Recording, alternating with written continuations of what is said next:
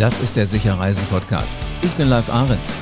Zum Thema Reisen gibt es aktuell viele Fragen und hier im Podcast gibt es die Antworten und zwar aus allererster Hand.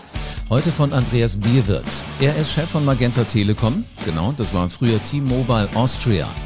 Zum einen müssen er und seine Mitarbeiter ja zum Kunden reisen und zum anderen war er vor der jetzigen Position als Telekom-Manager an führender Stelle bei Airlines aktiv. Wie sieht der Reise- und Airline-Markt im Vergleich zu Vor-Corona-Zeiten aus? Was hat sich verändert? Und äh, was werden Business Traveler als erstes nachfragen? Das sind die Themen jetzt. Andreas Bierwirth ist CEO von Magenta Telekom und er ist heute zu Gast im Sicherreisen Podcast. Hallo Andreas. Hallo, grüß Gott aus Wien. Oder das, Servus aus Wien. Ich wollte gerade fragen, wie, wie sagt man das richtig? Weil man kann ja immer irgendwie alle Fehler machen, wenn du nur mal kurz über die Grenze gegangen bist. Ja, es kommt drauf an. Ich glaube, Deutsche werden eher mit Grüß Gott teilweise angesprochen und innerhalb von Österreich die Binnenansprache ist eher Servus. ist eher Servus. Bist du gebürtiger Österreicher oder kommst du aus, äh, aus deutschen Landen? Nee, ich bin Wirtschaftsflüchtling und mittlerweile seit 2008 in Österreich, aber fest mittlerweile in Österreich assimiliert und integriert. Und da gehört man auch irgendwie dazu, ne? Da sagen die Nachbarn nicht mehr der Zugereiste. Ja, das weiß ich nicht. Also für die Österreicher bleibt man immer ein Stück Fremdkörper. Meine deutschen Freunde allerdings sagen mir, Mensch, du verwendest Worte an der Kasse, wo auf einmal gesagt wird, das kann ja nicht sein, du bist kein Deutscher mehr. Also das berühmte, die Tüte ähm, quasi beim Supermarkt kann ich nicht mehr kaufen, das ist das Sackhall. Und ich gehe auch zur Kasse. Und das, das, sind so Sachen, oder der Monat Januar ist der Jänner.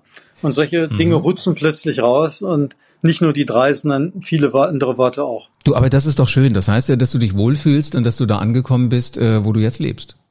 Ja, natürlich, absolut. Oder? Sag mal, du bist jetzt CEO von Magenta Telekom. Das heißt, äh, du kennst dich aber auch bestens in der Luftfahrtbranche aus. Was hast du da gemacht die, die ganzen Jahre, ehe du in die Telekommunikation gegangen bist? Also die ersten zehn Berufsjahre waren tatsächlich in der Luftfahrtindustrie. Zum einen war ich mit Gründungsgeschäftsführer der Germanwings in den Jahren wirklich, als das Unternehmen auf den Markt kam. Danach über die Lufthansa kurze Zeit, vier Jahre Vorstand bei der Auer, dann schon in Wien, mhm. aber eben wieder aufgekauft worden durch die Lufthansa-Gruppe. Und insoweit kann man sagen, dass ich mich rund zehn Jahre rund, rund in oder rund um die Lufthansa bewegt habe. Und nebenbei fliege ich noch als Pilot. Das ist eine, eine zweite Identität von mir, die ich bis heute sehr gerne in der Freizeit noch lebe nebenberuflich quasi. Man braucht als CEO immer zwei Berufe. Man weiß nie, was kommt. Zumindest eine sichere Fallback-Lösung. Ähm, wenn du sagst, du fliegst noch nebenbei, sind das dann so Maschinen, wo du mit deiner Familie, mit Freunden unterwegs bist? Oder sind das wirklich diese ordentlich großen Jets? Ja, das ist weder noch. Ich fliege quasi bei einer Fluggesellschaft, aber im Bereich der der privaten Business Jets mhm. und dort dann alle mögliche Anlässe durch die Gegend vom vom quasi von, von dem reichen Wirtschaftstreibenden oder dem Oligarchen bis hin zu Organtransporten haben wir eine ganz große Facette von Flügen, die wir durchführen. Ist, ist ein eigenes Thema, wo man auch sieht, dass das Fliegen im Privatjet nicht so teuer ist, wenn man ihn denn richtig einsetzt.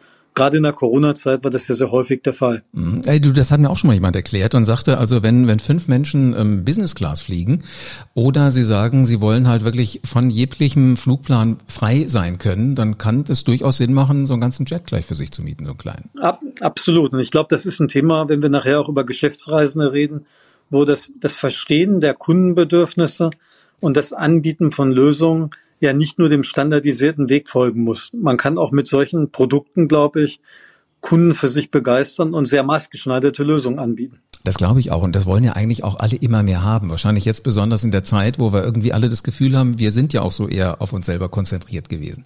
Aber sag mal, was sind denn so die großen Herausforderungen oder die größten Herausforderungen gewesen, so für die Reise- und die Airline-Industrie in diesem Pandemiejahr?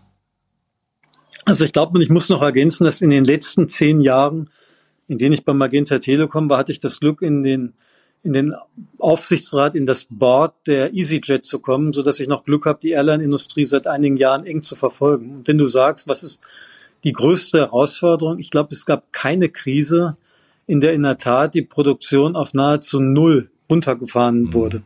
Das heißt, der, der Anlass, der Grundanlass, warum das Leute reisen, war weg.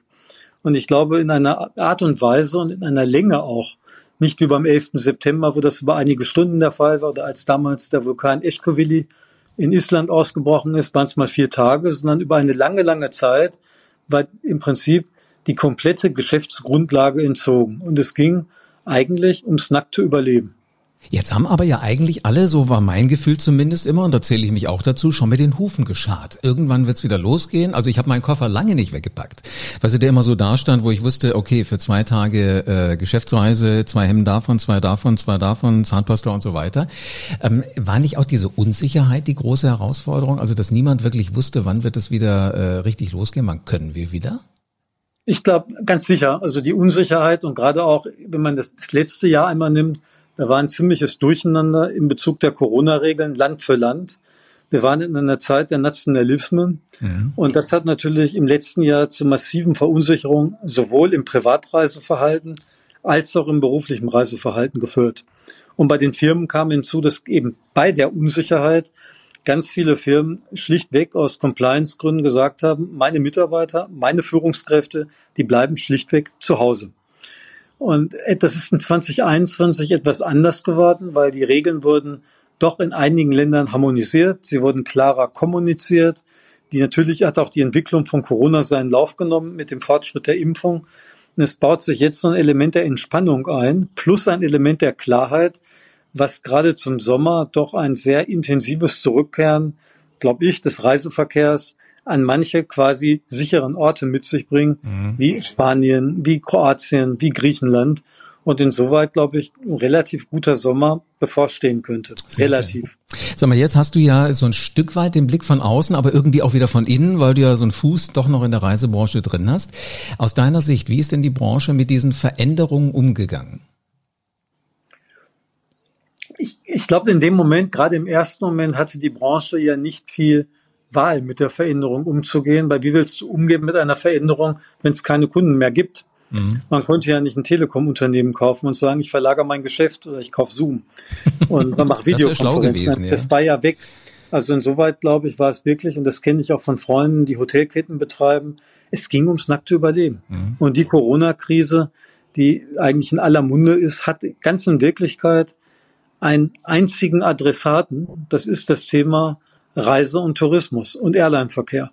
Das ist das Opfer quasi dieser Corona-Krise. Ganz sicher nicht die Telekommunikation, auch deutlich weniger der Handel, die auf Online-Alternativen zumindest ein wenig wechseln konnten. Aber keiner war so betroffen wie die mhm. Tourismusindustrie, wie die Stadthotellerie, wie der Eventbereich. Vielleicht der Diskothekenbereich, der ja. ist noch betroffener gewesen. Und soweit kann man sagen, haben alle, die da an dem Thema gearbeitet haben, haben über Sicherungspakete, über Kapitalmaßnahmen versucht, ihr Unternehmen vor dem Ende der Existenz zu retten. Was auch mit staatlichen Hilfen am Ende des Tages doch weitgehend gelungen ist. Ja. Schaut man sich die Pleiten an, es sind relativ wenig. Es sind mhm. Reisebüros mhm. in Konkurs gegangen, aber doch weitaus weniger als die Größe der Krise hätte erwarten lassen. Also ich glaube aber auch, dass so eine Kreativität ja dann irgendwann einge, äh, eingesetzt hat, wo, wo diejenigen, die jetzt immer noch da sind, halt gesagt haben, was können wir denn in Kleinigkeiten so ein bisschen anders machen? Also da hat sich ja viel verändert. Äh, glaubst du, das wird noch weitergehen oder geht alles wieder zurück zu den Arten und Weisen, wie wir gereist sind, wie wir Reisen verkauft haben aus der Vorpandemiezeit? Ich glaube, nein.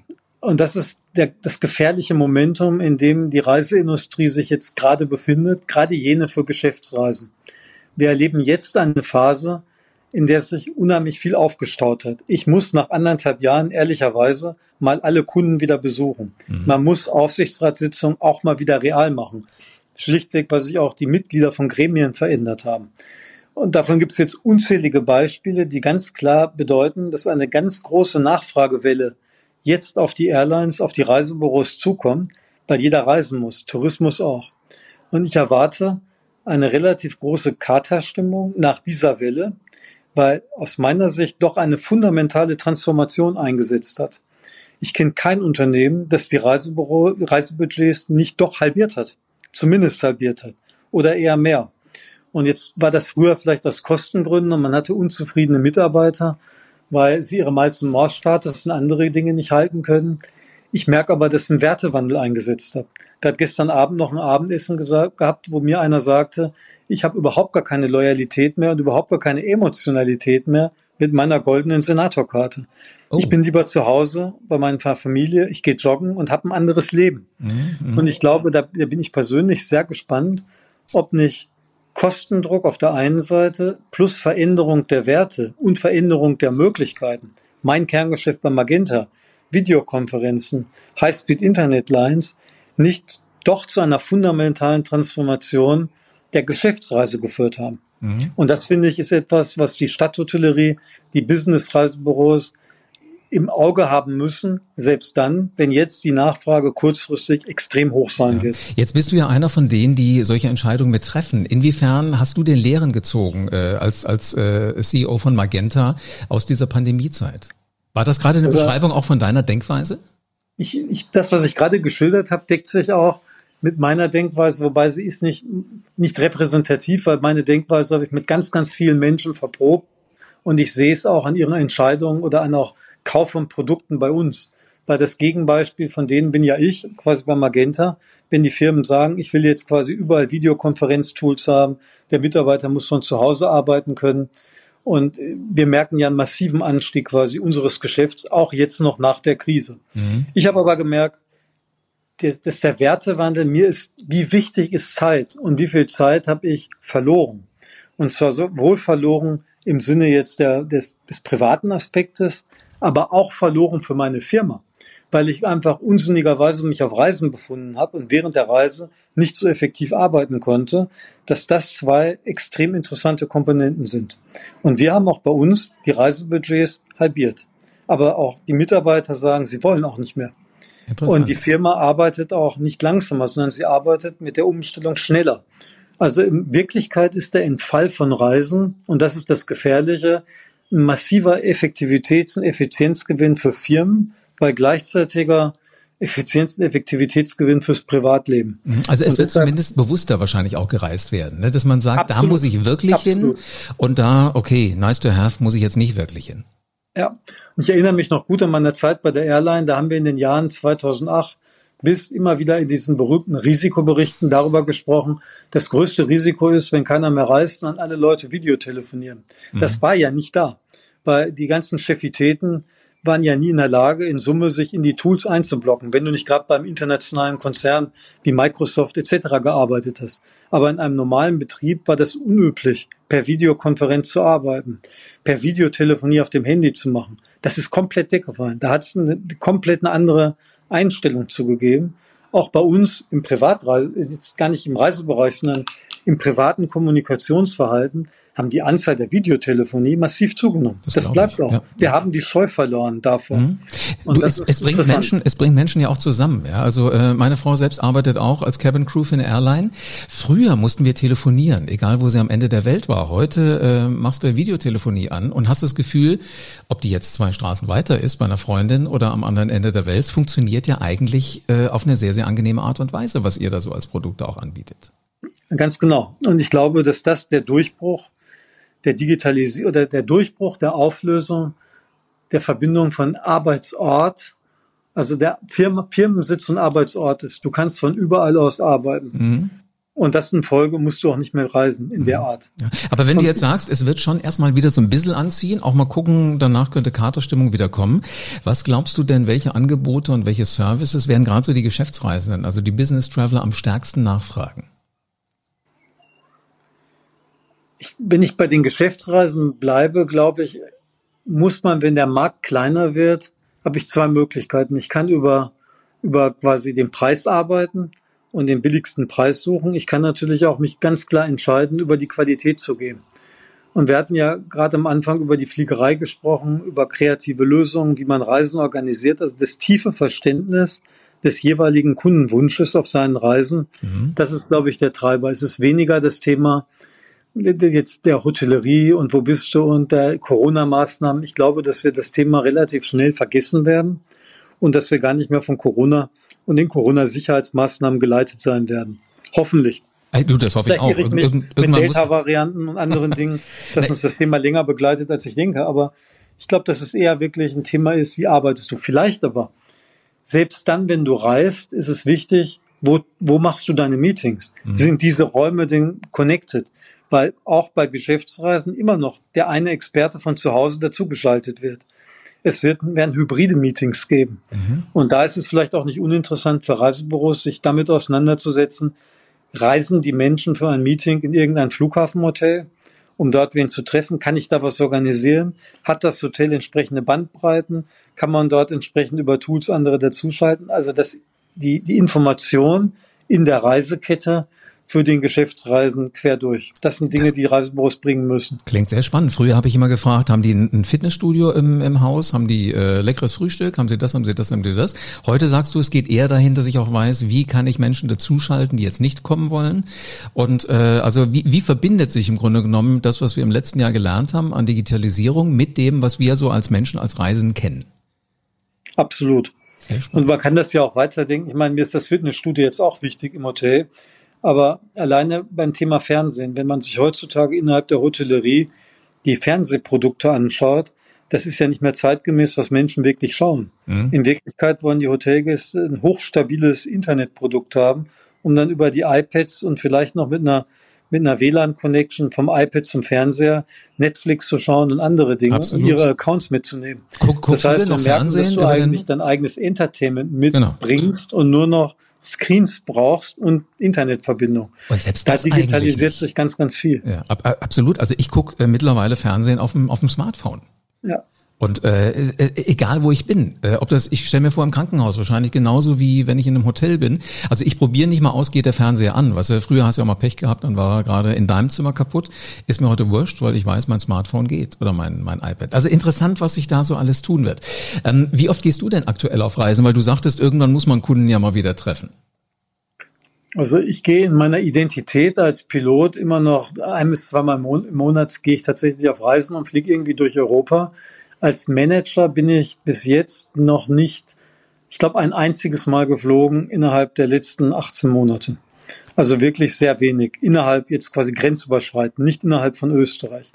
Innerhalb von Österreich beginnen tatsächlich die ersten Messen und die ersten Events mit 200, 300 Leuten, die ersten Vortragsreisen irgendwo hin. Das ist tatsächlich jetzt schon spürbar. Mhm. Und ich gehe davon aus, dass nur noch eine Frage der Zeit ist, wann es sich öffnet. Aber beispielsweise zur nächsten Bordsitzung der EasyJet, wo ich fix von ausging, doppelt geimpft mittlerweile hinfliegen zu können, geht's immer noch nicht, weil die Briten noch immer für Österreicher jetzt zehn Tage Quarantäne haben, auch bei Businessreisen und selbst geimpft. Mhm. Also daran merkt man, dass so ein bisschen Sand ist noch im Getriebe. Mhm. Ich glaube, das ist eine Situation, mit der müssen wir umgehen lernen. Und äh, nur das, äh, der Glaube daran, zweimal in den Arm gepiekst sein und dann ist die Freiheit wieder da. Ich glaube, es wird noch mehr sein. Aber merkst du, dass so eine bewusste Veränderung bei dir sich auch äh, manifestiert, so, so in, deinen in deinen Handlungsweisen? Äh, definitiv. Also eben wegen des Zeitgewinns überlege ich mir dreimal, ob ich irgendwo hinfahre. Mhm. Weil die, die gefühlten Kosten einer Reise in Zeit, die Reise wird kostbarer. Im wahrsten Sinne des Wortes. Sie kostet mehr, nicht im Flugpreis, sondern sie kostet mehr an Verlust meiner Zeit, was ich alles zu Hause machen kann. Und das, diese Opportunitätskosten, die sind ganz bewusst spürbar geworden. Mhm. Da, das bin ich, gehe ich fix von aus. Also insoweit reise ich bewusster. Vielleicht, was es auch gemacht haben könnte, das ist aber ein Seitenarm, dass du, dass man sieht, man kommt ohne Geschäftsreisen aus oder nicht ganz aus, aber zumindest mit deutlich weniger Geschäftsreisen aus, ist das nicht auch gut für die Nachhaltigkeit?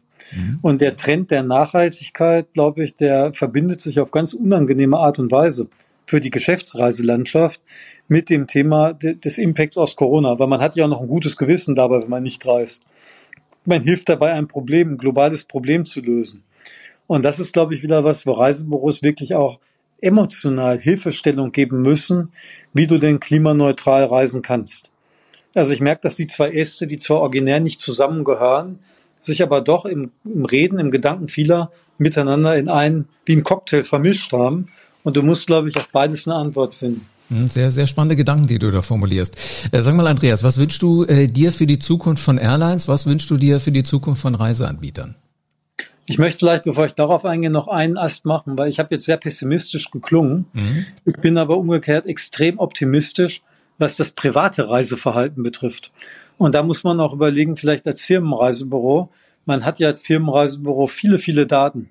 Unser Firmenreisebüro, mit dem wir fliegen, weiß, wie ich reise, wie meine, meine quasi, kennt meine Kundendaten. Warum sollten Firmenreisebüros nicht auch in der Lage sein, in das Privatreiseverhalten zu kommen. Das mache ich ja bei mir bei Magenta auch. Meine Firmenkunden, da versuche ich auch Privatverträge rein zu verkaufen. Und ich glaube, dass sozusagen diese Vermischung zwischen Firmenreise und über die Firmenreise hin noch zu Privatreisen zu kommen, ein, ein möglicher Ast ist, weil diese Reisen werden mit Sicherheit wieder da sein. Kein Mensch wird weniger fliegen, wenn Corona jetzt weg ist. Da hat man ja auch nicht das Thema Effektivsgewinn. Vielleicht reist, fliegt man sogar mehr privat, hm. Weil ich habe jetzt Zeit gewonnen, wegen weniger Geschäftsreisen fliege ich lieber mit meiner Familie wohin. Bedeutet aber auch, dass es zu einer ziemlichen Verwerfung kommen kann, weg von den Business Airlines, die großen Airlines hin zu Low-Cost Airlines, die eher Privatreisen machen. Und deshalb glaube ich, dass der Airline-Markt sich möglicherweise zurechtschüttelt in aus der Krise weiter gestärkten Low-Cost-Carriern und gerade den Netzcarriern, Lufthansa, British Airways, die ihre Erwartungen möglicherweise nur sehr schwer erfüllen und eher über Kostenprogramme und Umstrukturierung, kleinere Flugzeuge, was man jetzt sieht, keine Jumbos mehr, keine A380, mm, absolut, ja. sich wieder gesund schrumpfen müssen, was ein, was deutlich schwieriger ist, als sich gesund zu wachsen was Low-Cost-Airlines eher können. Da, da hast du recht, ja. Man, no, noch einer kauft Flugzeuge und andere auch. Also man sieht wirklich, dass da zwei Welten gerade entstehen. Ja, aber trotzdem sehr spannend. Nochmal zurück. Was wünschst du dir für die Zukunft von Airlines? Was für die von Reiseanbietern? Also vielleicht ich beginne bei den Airlines. Ich wünsche mir von den, gerade von den Geschäftsreise-Airlines, geschäftsreiseorientierten Airlines, dass man mehr Verantwortung übernimmt für die gesamte Reisezeit. Mhm. Gerade bei Kurzstreckenflügen verbringe ich die meiste Zeit an den Flughäfen. Und ich würde mir eines wünschen, dass das Gesamtreiseerlebnis quasi vom Flughafen bis zum Ankommen besser durchgemanagt wird. Und da wäre ich zum Beispiel, da liegt auch Zahlungsbereitschaft von mir. Also persönlich und in meiner Firma, wo ich sage, es ist gar nicht, ob ich jetzt im Flugzeug in der Business Class sitze oder nicht. Das kann ich mir vielleicht privat dazu kaufen. Aber das, da hat die Firma keine Zahlungsbereitschaft mehr. Ob ich zwei Stunden eher zum Flughafen fahren muss oder nicht, oder eine halbe Stunde vorher, da hat die Firma Zahlungsbereitschaft. Und ich glaube, man muss sich gut überlegen, wo hat man Zahlungsbereitschaft und wo hat man keine Zahlungsbereitschaft. Und vielleicht in Bezug auf den Reisebüros selbst auch da gute Kundenkenntnis, über Big Data und andere Digitalisierungsmodelle eingehen auf die spezifischen Kundenbedürfnisse, Lernen der Kunden.